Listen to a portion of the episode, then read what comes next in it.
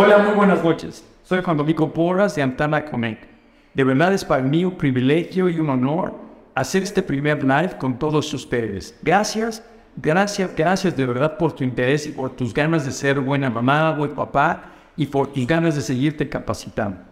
Tengo conmigo esta noche y es de verdad un placer que nuestro primer live sea con dos personas muy, muy especiales.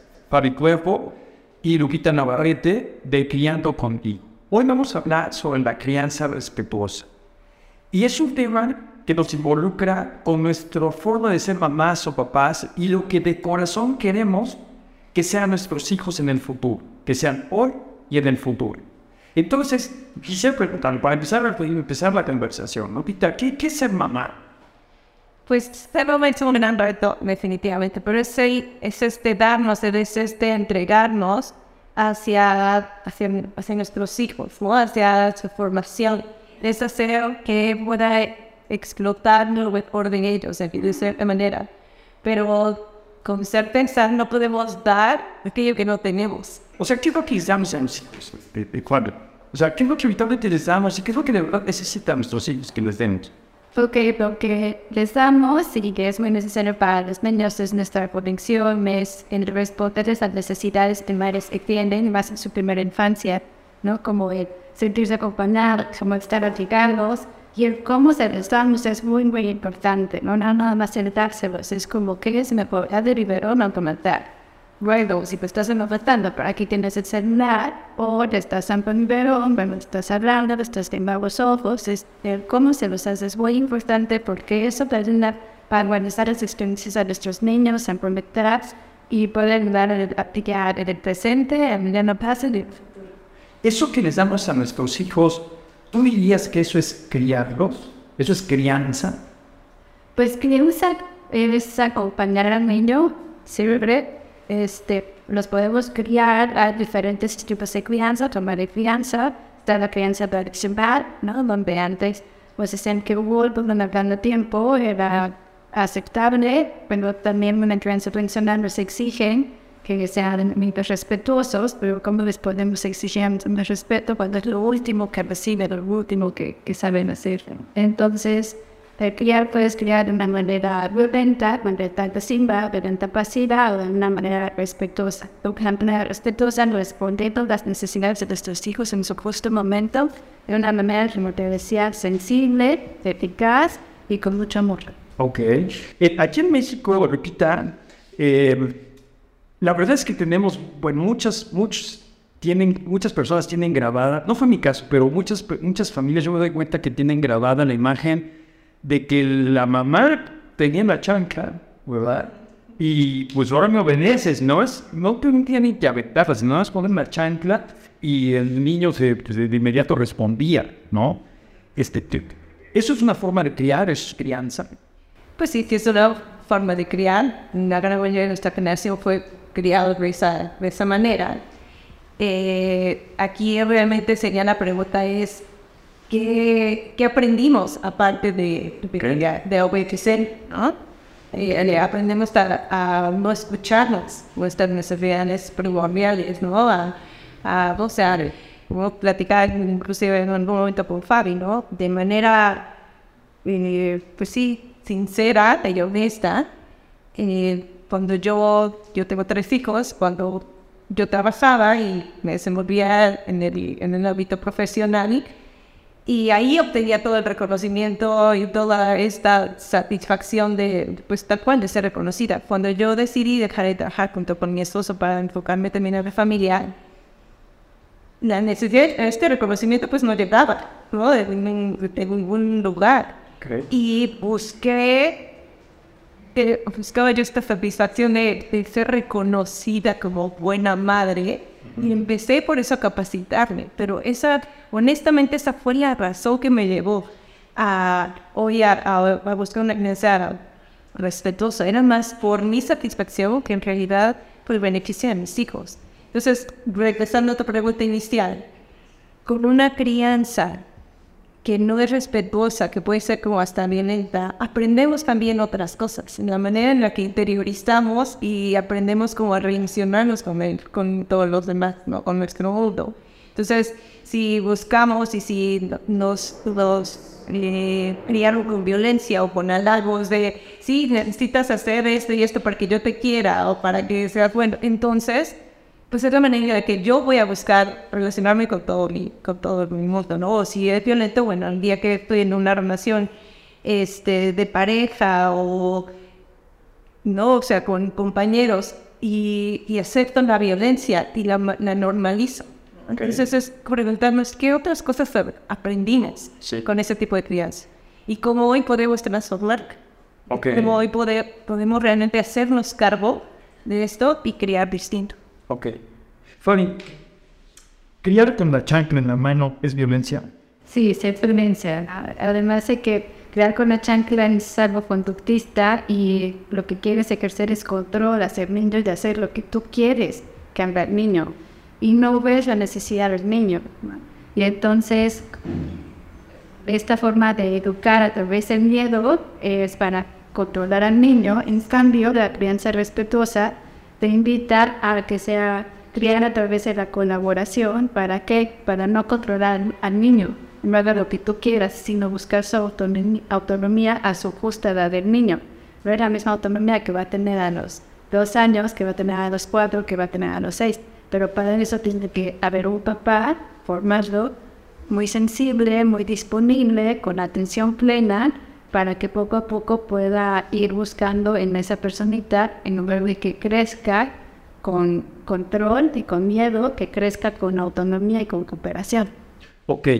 Em, ¿De dónde se originan nuestros estilos de criar a los niños? ¿O de, de, dónde vienen? ¿Cómo, cómo, como si yo soy papá, mi forma de criar o de llevar, acompañar, preparar a mis hijos para la vida puede ser tan diferente de otra familia. O sea, ¿de dónde, de dónde se originan esos, esos estilos de, de, criar a un niño? Esa pregunta que haces es súper, súper interesante porque yo he escuchado a muchos papás, y me incluyo, donde decimos, nadie nos enseñó a ser padres, estoy haciendo lo mejor que puedo sí estamos haciendo lo mejor que podamos, pero sí nos enseñaron a ser padres y nuestra primera escuela fue cómo nuestros papás fueron con nosotros. Entonces, como bien dice Lupita, si te criaron a través de chanclazos, si te criaron a través del control, a través de amenazas, a través de si no te portas bien, te vas a ir solo a tu cuarto, son las estrategias de vinculación que vas a desarrollar en tu edad de niño, mismas que vas a repetir en tu edad adulta. Esas estrategias de cómo vincularte. En cambio, si te formaron con un acompañamiento, con una validación, con un responder a tus necesidades primarias, eso mismo también lo vas a mamar y lo vas a repetir cuando seas grande. Entonces, nuestro trabajo de adulto es un tema de reflexión, es una competencia parental donde tenemos que estar muy atentos de ser reflexivos de qué estamos haciendo como padres, ¿no? Y hay este tipo de foros que en verdad te agradecemos mucho que los abras, porque estos son para reflexionar qué es lo que estamos haciendo como padres y qué otro tipo de herramientas tenemos para ejercer una mejor crianza. O sea, si yo como papá no hago nada para eh, eh, tener herramientas o para pulirme o para entrenarme como papá, lo más seguro que es que por default críen a mis hijos como a mí me criaron mis papás. Eso. ¿Va por ahí? Sí, sí, ya sea repitiendo, es, es, que puede ser una paradoja, puede ser repitiendo lo que a ti te hicieron o haciendo totalmente lo opuesto. Pero no haces por un tema de emociones que aún no tienes bien trabajadas, ¿no? Entonces, ¿desde dónde estás criando? Desde el miedo que no quiero que mis hijos vivan lo que yo viví cuando era niño, o de una firme convicción, no, pues en MP no me vean, no estoy bien, entonces también le voy a pegar al mío. Entonces, esa reflexión es a la que se invita a que nosotros como papás veamos desde dónde estoy educando, desde mis estilos de crianza, desde el, el, miedo de que a mí no me gustaría que así me educaran, o desde una reflexión realmente como muy profunda de nosotros. Yo sé como, como doctor puedo decir que como papás hay que tomar una decisión.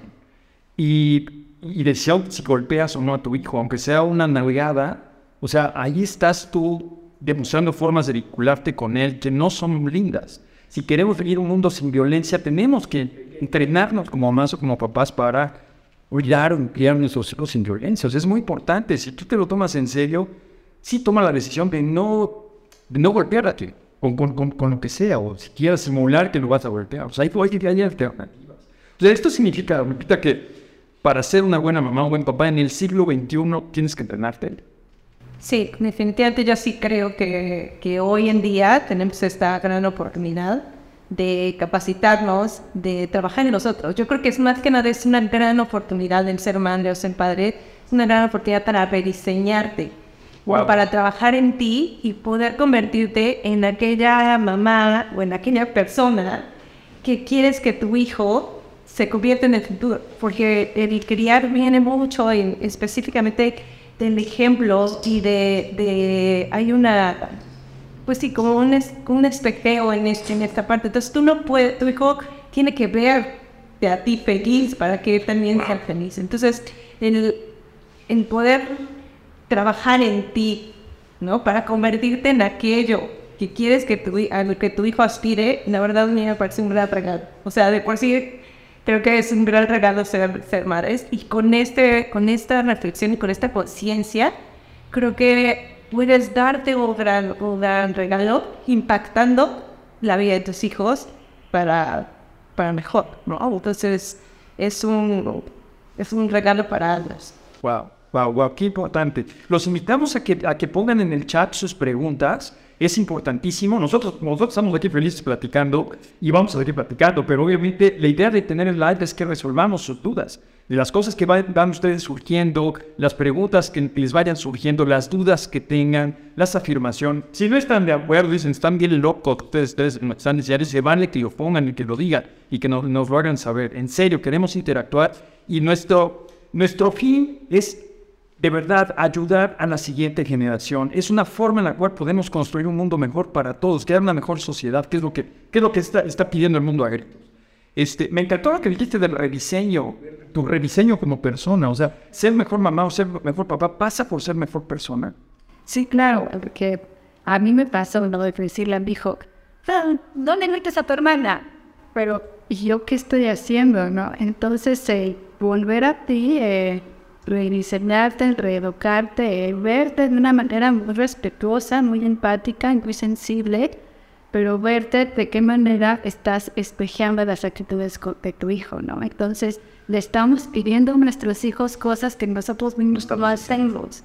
Igual, te llegan del colegio de que te quitó la pluma al amiguito, te quitó los colores. Y respeta las cosas ajenas que no son tuyas. Cuando en casa se nos hace fácil hacer depuración de juguetes, ¿no? cuando llegan y le permiten, prestarle esto, prestarle otro, cuando nosotros mismos no le estamos respetando sus cosas, ¿no? O cuando, no sé, puede ver muchos, muchos ejemplos sobre, sobre esto. Sí, y digo, justamente todo tiene unas hay etapas en desarrollo y hay etapas donde a un niño se le puede exigir hay etapas donde no se le puede exigir eso, ¿no? Y entonces es es este, justamente viene esta capacitación como, madre para ir entendiendo, ir acompañando a tu hijo en la etapa de desarrollo y de valoración que va, que va teniendo, ¿no? Y bueno, yo quisiera como regresarme también un poquito a esto que, que mencionaste hace ¿no? De la no violencia, de no pegar. Sin embargo, ¿no? Siendo una generación que claramente tuvimos como este, pues sí, una, una violencia presente en nuestra crianza de, de una u otra manera, muchas veces llegamos a, a, ampliar ¿no? Eh, violencia física o verbal ¿no? con, nuestros, con nuestros hijos. Entonces creo que ahí es como compartir, ¿no? Con quien nos están escuchando ahorita, es ¿qué hago cuando ya le grité, cuando ya le pegué? ¿no? Es así de, ok, no, de, ya, ya lo hice, ya me siento, soy la peor madre, ya no sé qué hacer ni cómo responder. Creo que ahí es súper importante que que es primero que nada seamos empáticos con nosotros, ¿no? O sea, que no nos, no nos castiguemos por eso y, y, que asumamos esa responsabilidad, ¿no? De, ok, sí, actúe violentamente, entonces que podamos realmente aprender de eso, ¿no? Y, y podamos realmente acercarnos a todo nuestro hijo, reconocer que, que nos equivocamos, es decir, actué de una manera incorrecta y ofrecerle disculpa. Lo siento, ¿no? O porque realmente te sientes mal, ¿no? Así es que uno es así, lo siento. Y aquí, dentro del paréntesis, quisiera hacer otro paréntesis. Es muy distinto ofrecerle una disculpa a tu hijo genuina a pedirle perdón. No hay que pedirle perdón a los niños, ¿no? O sea, es colocarlos en un lugar que no les corresponde, ¿no? O sea, tú eres el padre responsable y tú le ofreces una disculpa, pero él no tiene por qué perdonarte, ¿no? O sea, es ahí un juego ahí de, de, de posiciones, pero no hay que perder nuestro lugar como padre. Como padre podemos ir equivocarnos. Entonces, reconocemos el error, podemos ofrecer una disculpa, y decirle lo siento, y después reparar también. ¿no? Volver a tener esta conexión con, él, con nuestro hijo, porque si no existe una conexión, no, no hay corrección después. Fíjate que estoy recordando ahorita que hay un psicólogo, Eric Berner, de los 60 en Nueva York, que él decía que realmente la conducta humana se explica como, como si cumplieras un rol, como si tú fueras una gran obra de teatro y tú fueras cumpliendo ciertos papeles o ciertos roles y hay tres roles fundamentales en el comportamiento del ser humano, en todo momento y están interactuando.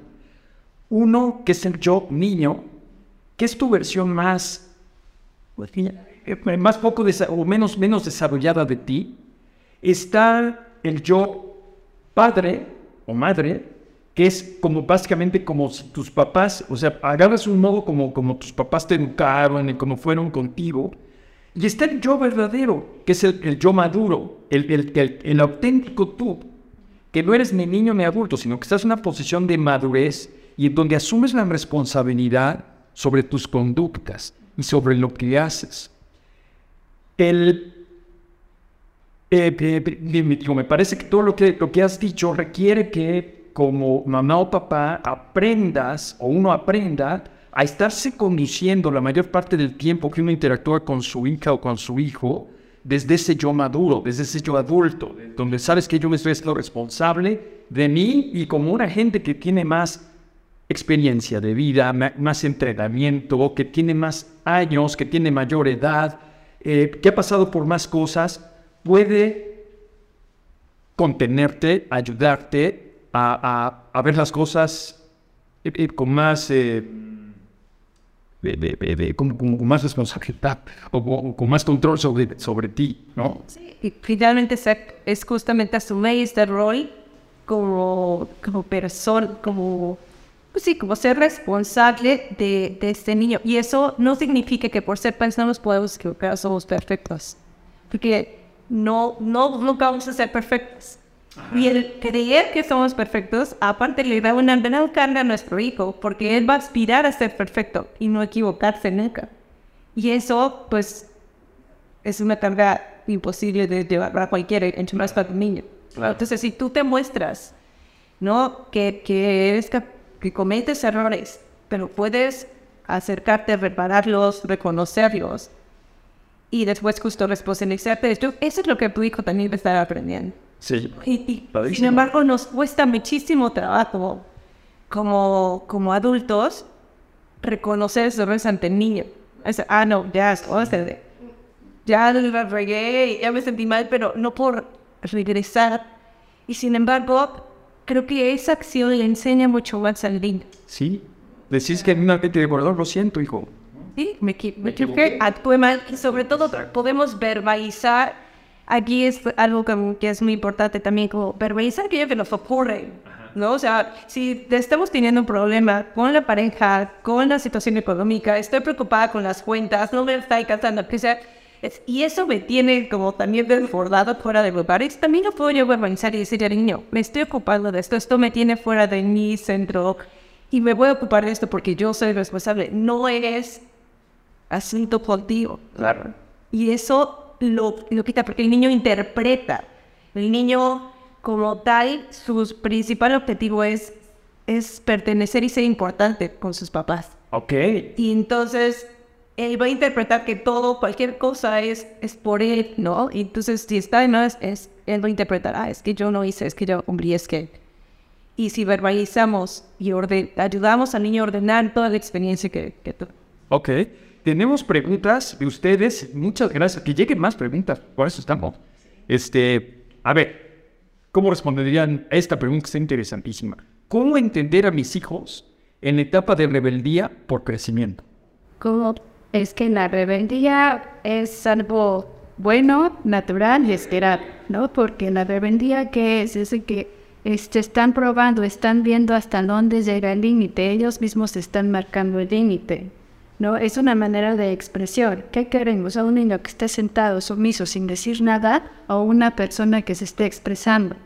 Entonces yo me voy por el lado de que se exprese, de que pida algo, de que pida su límite, pero el tema es acompañarlos, de cómo se expresa. Para eso necesita el adulto responsable acompañándolos y guiándolos, como con el ejemplo, como si el niño está resolviendo una crisis con palabras que no son respetuosas, que se está expresando con su cuerpo, acompañar y decirlo, mira, veo que tienes la necesidad de tomar la pelota, pero la pelota, por poner un ejemplo, no se la arrebata a tu hermana, se pide prestada. Repite estas palabras para practicar, ¿no? Es una técnica que usa la doctora Vicky Bailey en disciplina consciente, que es una herramienta como como muy válida, ¿no? Entonces es cómo enseñar a nuestro hijo a comunicarse. Entonces esa etapa de rebeldía hay que honrarla, pero sí hay que acompañarla, y hay que acompañarla nosotros como papás desde nuestro centro, desde nuestra calma. Ahora, si el niño en esta etapa de rebeldía está en estrés, lo que necesita es que nosotros le ayudemos a resolver eso, pero no con más estrés. Porque estrés con estrés, ¿qué va a dar? Entonces necesita que el niño, que en, su estrés nosotros lo abordemos esa situación, pero con calma.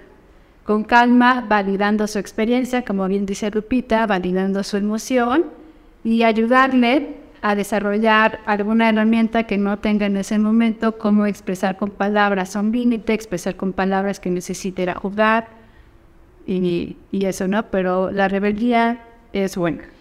Mira, había de persona funciona muy bonito lo que dice papi, pero soy mamá, soy papá. Estoy dando de comer a mi hijo de tres años de edad, tres y medio, y la verdad es que le interesa irse a jugar y no sentarse a comer las verduras. Ya se enojó tanto de que ya me las escupió. ¿Me explico? Y dice que no va a comer. No voy a comer. ¿Verdad?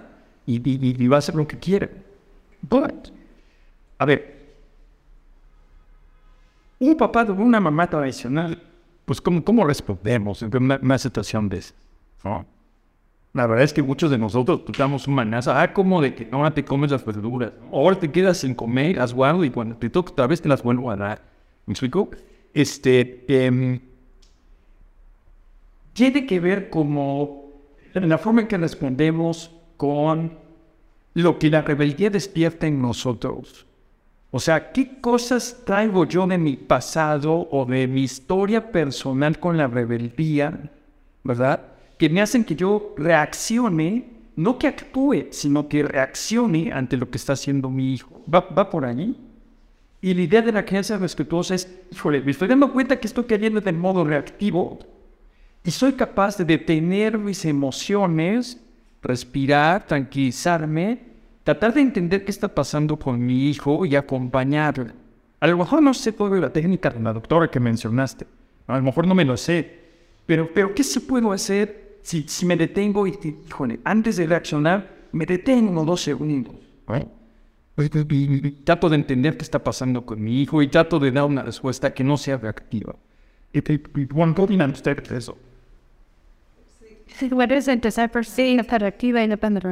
Sí, pues aquí justamente, ¿no? O sea, creo que ahí, como bien lo mencionaste, ¿no? Ahí viene esta reacción, ¿no? Y puede ser por muchas otras cosas. ¿no? Se puede ser justamente por el miedo a que es que si no come no va a crecer, ¿no? Y se, va a enfermar.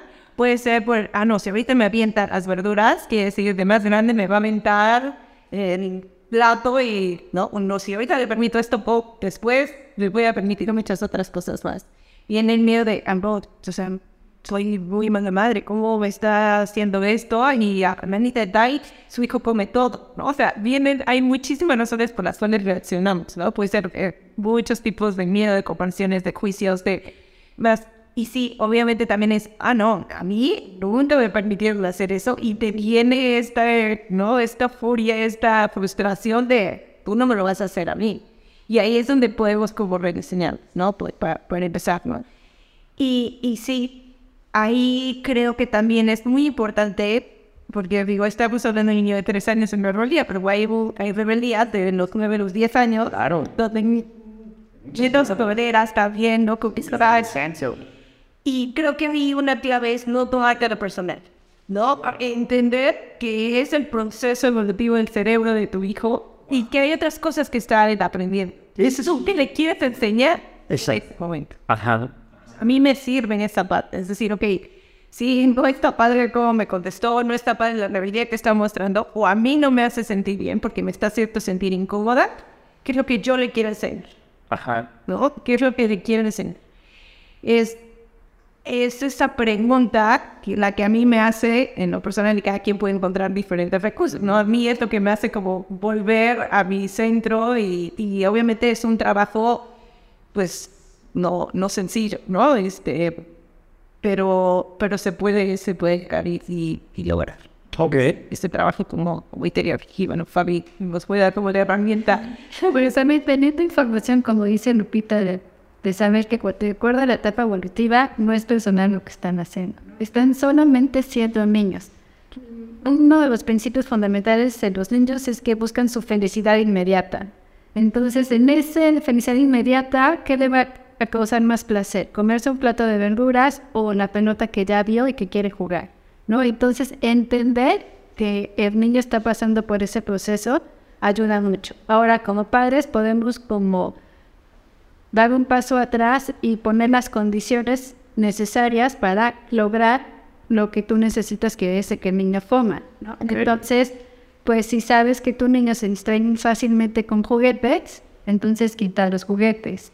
Si sabes que tu niño, pues también observa al niño, a lo mejor se está sentando en una silla donde le es incómoda, ¿no? O le pones una silla más a su gusto, un tapetito más a su gusto, un plato más a su gusto, algo que también pueda centrar en el juego del niño, ¿no? El niño de los 0 a los 7 años está jugando, es imaginativo, es creativo.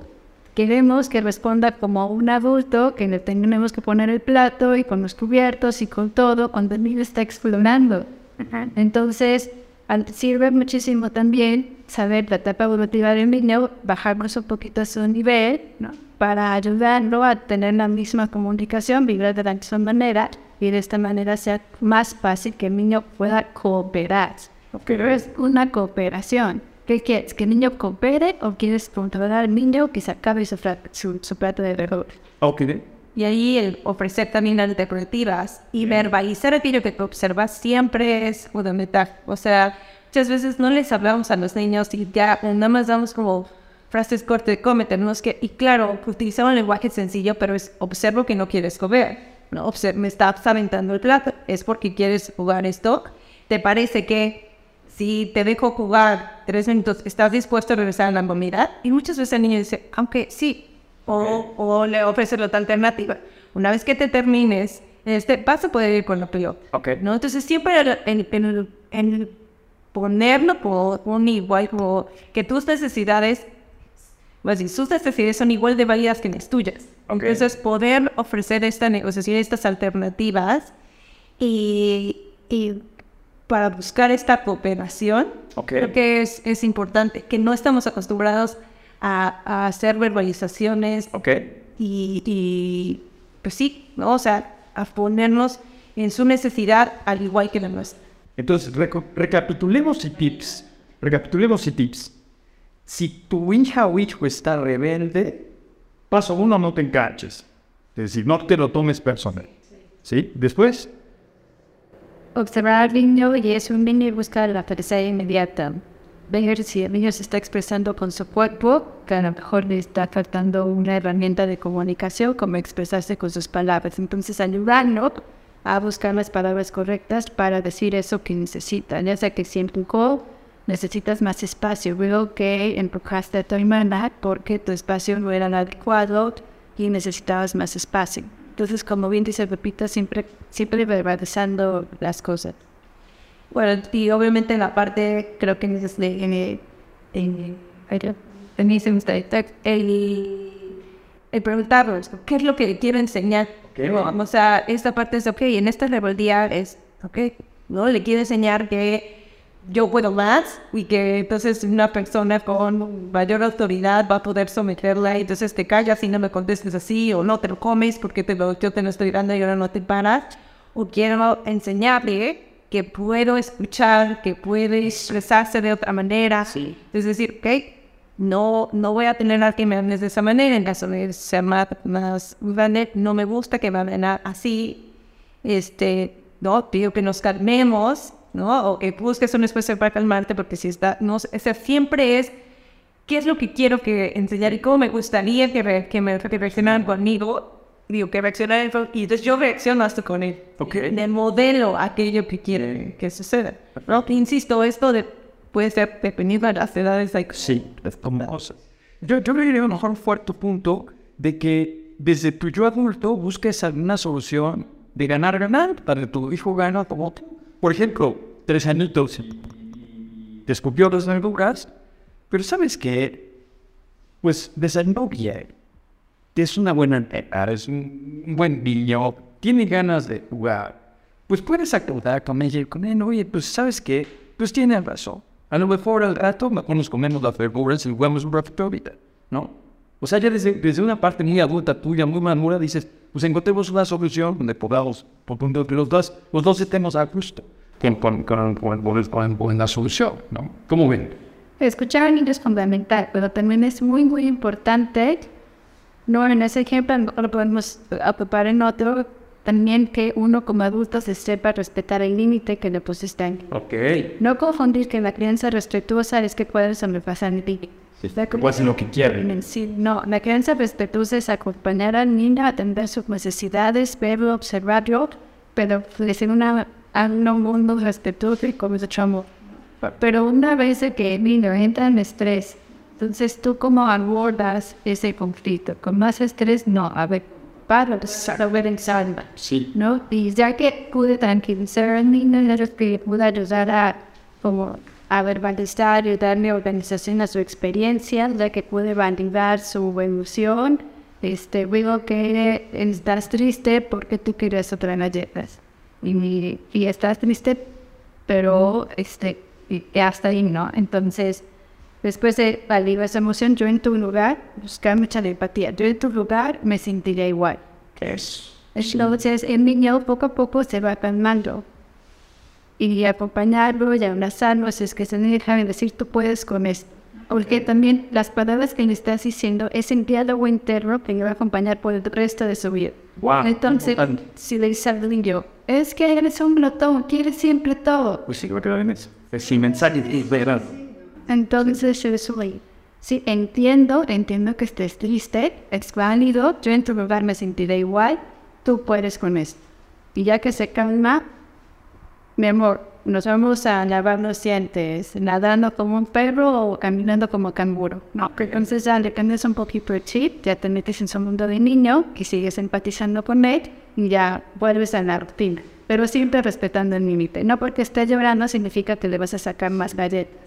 O, ah, ya me tienes harto, sabes que aquí tienes todo. Hay que le estás enseñando niño. Yo estás estoy enseñando una estrategia de vinculación que si lloro puedo conseguir lo que quiero. Ajá. Entonces es muy importante lo que dice Lupita. ¿Qué es lo que nosotros le queremos enseñar al niño? Ok. Sí, sobre todo esta, esto que dijo Fabi es sumamente valioso, ¿no? Eh, no confundir la crianza respetuosa con hacer lo que el niño quiere, ¿no? Y validar sus necesidades. Entonces, ay, como quiere galletas, pero le doy galletas. Sí, se necesita límite, necesita estructura. El niño necesita estructura. El, el niño lo que necesita también es como a este adulto que lo guíe. Claro, por eso minuto. Muchas veces el niño necesita, ¿no? En que, que, que, que me digan cómo, qué hasta dónde puedo y cómo puedo. Claro que llega la frustración. Como papá nos cuesta mucho trabajo acompañar a nuestro hijo en la frustración o en la tristeza. Ok. Eh, y entonces muchas veces nos salimos con la gente y lo rescatamos. Ay, no te invitaron a una fiesta, no te preocupes, ahorita nos vamos a McDonald's tú y yo. Ok. En lugar de acompañarlo en esa tristeza, en esa frustración, porque a nosotros nos gusta ver sufrir a nuestros hijos. Sí. O sea, eso a, a nadie. Pero nosotros no vamos a estar siempre ahí para rescatarlo de, esa, de esas frustraciones, de esas tristezas. Es mejor acompañarlo que él sepa salir de ese, de ese lugar. Claro. ¿no? Y entonces sí, está horrible, se siente muy feo el no ser invitado. Se siente feo el quedarnos aquí en casa cuando quisieras ir a otro lugar. Pero aquí hay otras cosas, busquemos formas de, de, de pasarla bien con lo que tenemos aquí. Aquí hay una pregunta, supongo que es una mamá, supongo, no sé, a lo mejor estoy muy prejuicioso. Pero nos pregunta, queremos llevar un tipo de crianza respetuosa, pero ¿qué pasa cuando tu pareja no quiere? ¿O no cree? No cree en la crianza respetuosa. Inspirar. Ah, Ok, de cómo. Sí, ahí creo que es, es clave que ya aquí no se sube van por fuerza. Eso es, es real. Pero la crianza respetuosa realmente funciona. Y entonces si tú la llevas a cabo, eh, empieza hasta empieza a tener resultados. Sí. Y entonces inspiras a la otra persona. O sea, yo, yo realmente creo que nosotros cría- eh, haciendo esta comunidad criando contigo es también como tener este sostén para muchas mamás que quieran tener esta crianza respetuosa e ir inspirándose unas a otras, ¿no? Ah, me pasaba a mí de la escuela de mis hijos y de repente, ay, quiero la paleta, pues qué No, mi amor, no te voy a comprar la paleta. Y le explicaba yo y se quedaba el otro más y ay, me llegué a psicóloga, oye, ¿cómo por qué hablas así? ¿No? Así de, yo he dado la paleta. Y entonces, inspirando a quien no, no cree que, que esto funcione, tú llevándolo a de verdad se logra en creación y en, y en familia, es, o sea, al principio puede ser frustrante, pero si tú te mantienes firme en esa parte, te, se, se, se acaba subiendo al bar. Mira, yo, yo sí le recomendaría, eh, y esa es mi, mi, mi perspectiva muy, muy personal, que la coincidencia de la pareja en el estilo de crianza es uno de los puntos clave del proyecto de vida familiar. Si no hay, con, si no hay concordancia entre mamá y papá en el estilo de crianza, lo más seguro es que van a haber problemas y que tus hijos van a vivir esa confusión. Es muy importante, esto es un tema que se debe resolver entre adultos. Sí, Es- y que te tienes que sentar a tener esa plática con tu pareja. Eh, eh, y decirle, oye, ¿sabes qué? Yo quiero tener una crianza respetuosa y mira, esto está padrísimo y estas son ventajas, desventajas. Y la verdad es que sí te pido, por el bien del proyecto de nosotros, que te abras la posibilidad de probarlo y de acompañar. Ve- veamos todas las, las formas. Yo estoy muy convencida o muy convencido de que esto va a funcionar con nuestros hijos y por el bien de nuestro futuro familiar y de pareja y de, y de la salud emocional y mental de nuestros hijos. Claramente, ya lo dijo el doctor Porras, que ese es un punto en donde debemos coincidir las, las, las personas que estamos a cargo de la crianza de los niños. Es innegociable, es un punto importantísimo. Si tu pareja no se abre a la posibilidad de escucharte, con todo respeto, pregúntate con quién estás. O sea, ¿de quién eres pareja? Con la pena. Haz terapia, invita a lo que lleve terapia, que, que, que, que se pongan de acuerdo, porque es un tema de las personas involucradas. Actualmente, eh, incluso yo en Antala ya he redefinido lo que, lo que entiendo por familia.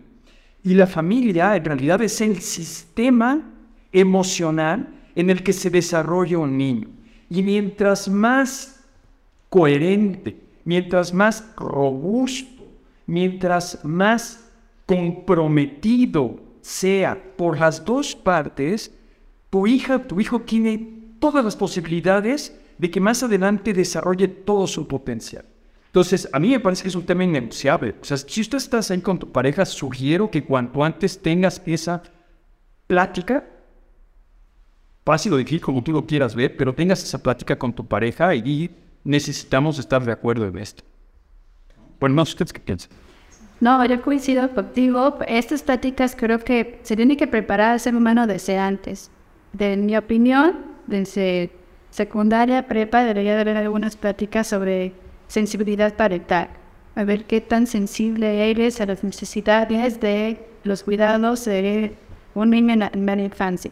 Yo estoy certificada en, en sensibilidad parental por Fundación América por la Infancia y te dan muchas herramientas y te dan muchas pautas de saber esta persona qué retos tiene para, si es que quiere ser papá, para poder hacerlo de una manera como, como mucho más, no apropiada, pero mucho más responsable, ¿no? Entonces, creo que eso nos deben de enseñar de, de, explorarnos, de buscarnos qué, qué tan, cuántas herramientas tenemos para ser padres para que en el momento que tengamos pareja y podamos tomar una decisión, ese tema sí o sí de manera natural se dé sobre la mesa. Pero se puede dar sobre la mesa sí o sí si lo venimos escuchando desde, desde nuestra formación de secundaria, de preparatoria, de licenciatura, que es un tema que se debe de platicar. Claro. Betty Cedillo, hola. Este, es una de nuestras mamás Santana. Este, nos pregunta, ¿cómo se enseñan los valores en los hijos? Viviéndolos, modelando, modelándolos. Wow. ¿no? O sea, no hay otra manera más que, más que modelarlos y buscando las oportunidades para enseñarles. El respeto es un valor. Sí, de hecho. Sí. Pues ahí está, ¿no? Y es uno de los valores que claramente necesitamos en esta sociedad. Por supuesto que, que, que construir un mejor futuro para todos nosotros, una, mejor sociedad. Qué padre es vivir en una sociedad que respeta, que nos respetamos los unos a los otros. Que tratarnos bien es un valor. Tratamos bien es un valor. Tratarnos bien entre parejas, nosotros a nuestro hijo, nuestro hijo a nosotros, pero siempre como mamás, modelándolo. No hay otra opción. Y justamente la crianza respetuosa es, pues es eso, le estás enseñando el respeto, el valor del respeto a tu hijo, pues, a tu- tu conducta, ¿no? Como en el día a día, en el minuto a minuto de tu interacción con tu hijo.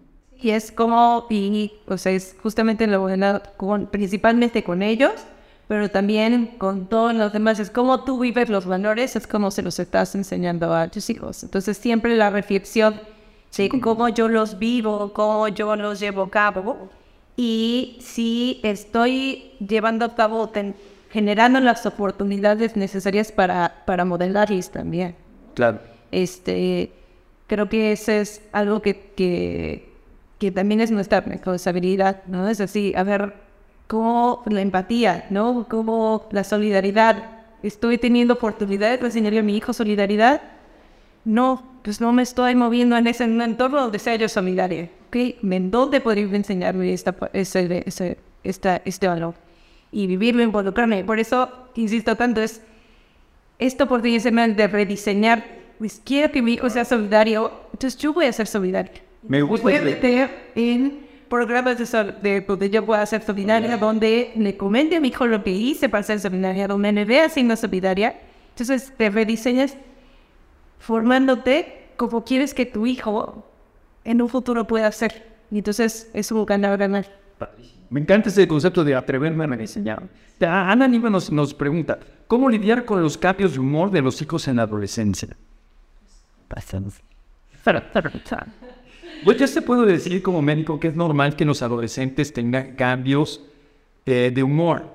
El desarrollo infantil, digamos, el objetivo fundamental del primer año de vida es lograr un vínculo seguro contigo, un attachment seguro, sobre todo con mamá. Con papá también es importantísimo, pero fundamentalmente con mamá. Luego, en los, en los, en, eh, del, del año de edad a los ocho años de edad es descubrir el mundo. Es esta etapa que nos decía, nos decía Fabi, en donde los niños son creativos, imaginativos, todo puede ser sorpresa, todo puede ser maravilla, este, la vida es magia, ¿no? Y te levantas con un entusiasmo todos los días. Cuando un niño de esta edad está muy triste, sí hay que, hay que investigar qué está pasando con él, porque, porque la mayor parte de las veces están bien, están con mucho entusiasmo, con muchas ganas y, y- y inventando juegos y, y haciendo cosas divertidas. Invítalos a que jueguen sin pantallas. De verdad, ahí es importantísimo. Mientras más pronto les quites las pantallas, mejor para su desarrollo.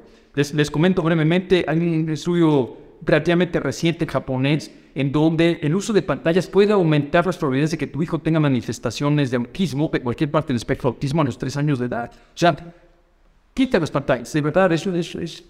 No las necesita, no las necesita. Luego, de los 8 años de edad a los 25 años de edad, el individuo busca su lugar en el mundo. ¿Quién soy yo en el mundo? Y entonces, esa toma de conciencia y ese proceso interior de ir identificándose a sí mismo y diferenciándose de quién son mamá y papá, trae estos altibajos en el estado emocional de nuestros adolescentes, además de todos los cambios hormonales y corporales que tienen. Entonces, lo mismo, si tu hijo tiene o tu hija tienen cambios de humor, lo que ya decimos, no te lo tomes personal. Trata de entender cómo tú te sentías. ¿Y qué te hubiera dado un enorme gusto de que tus papás se hicieran contigo cuando tú estabas con esos cambios de humor? A veces no necesitas decir nada. Hay que estar disponibles. Estar disponible.